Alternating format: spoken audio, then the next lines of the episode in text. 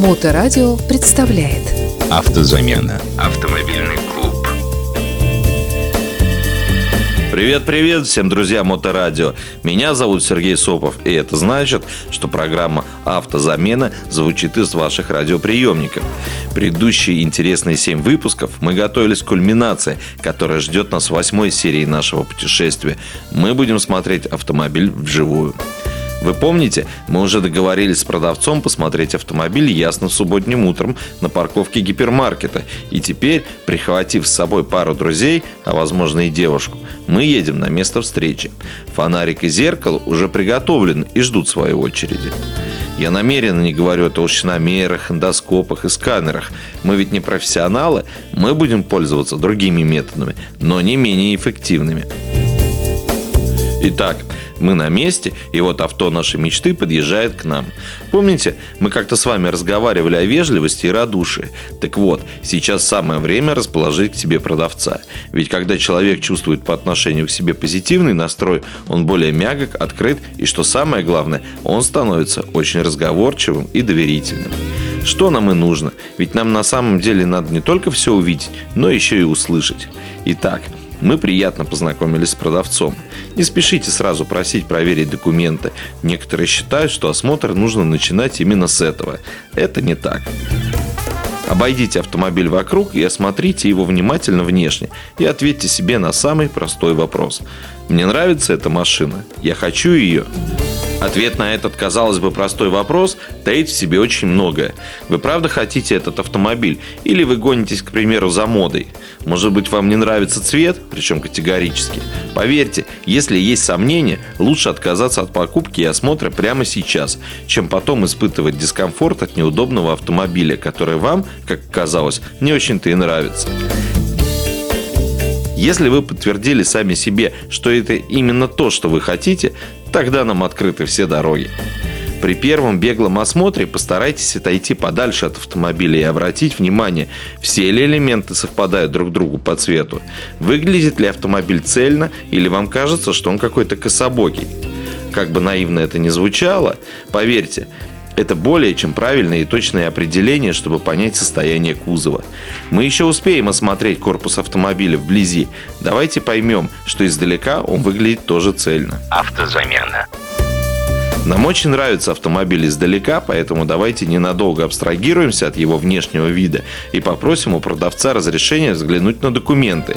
А точнее всего, нам потребуется всего два документа – удостоверение личности продавца и ПТС от автомобиля. Давайте убедимся, что машину нам показывает владелец, а не его условный представитель. Вы помните, каким образом мы страхуемся от контактов со всякими автомошенниками? Так вот, мы должны точно понимать, кто предлагает нам купить его автомобиль. Сверим номера агрегатов ПТС и на автомобиле. ВИН-номер продублирован на автомобиле в нескольких местах, таких как моторный отсек в виде наклейки или металлической пластины, под лобовым стеклом в специальном окошечке и обязательно на кузове автомобиля, например, в багажнике или под передним пассажирским сиденьем. Не поленитесь внимательно сверить все три указания ВИН-номера, а также обязательно проверьте полное совпадение номера двигателя заявленному. Номер двигателя всегда указан на блоке цилиндров, а где точно, вам подскажет Google. Кстати, зеркало и фонарик вам тоже обязательно помогут найти номер двигателя. Вы же взяли их с собой. Давайте рассмотрим теперь состояние кузова досконально – Первое, что вам может указать, было ли ДТП у данного автомобиля, это состояние его номерных знаков. Дело в том, что номерные знаки деформируются весьма легко, а вот восстановить их весьма проблематично. Обратите внимание на первую букву номера. Она соответствует году выпуска этих номеров. Если серия, обозначенная данной буквой, выдавалась несколько лет назад, а номера прямо новенькие, это повод задуматься. Итак, Переходим к детальному осмотру кузова и начать целесообразно с оценки состояния лакокрасочного покрытия. Оно должно быть абсолютно ровным, лежащим гладко и однотонно.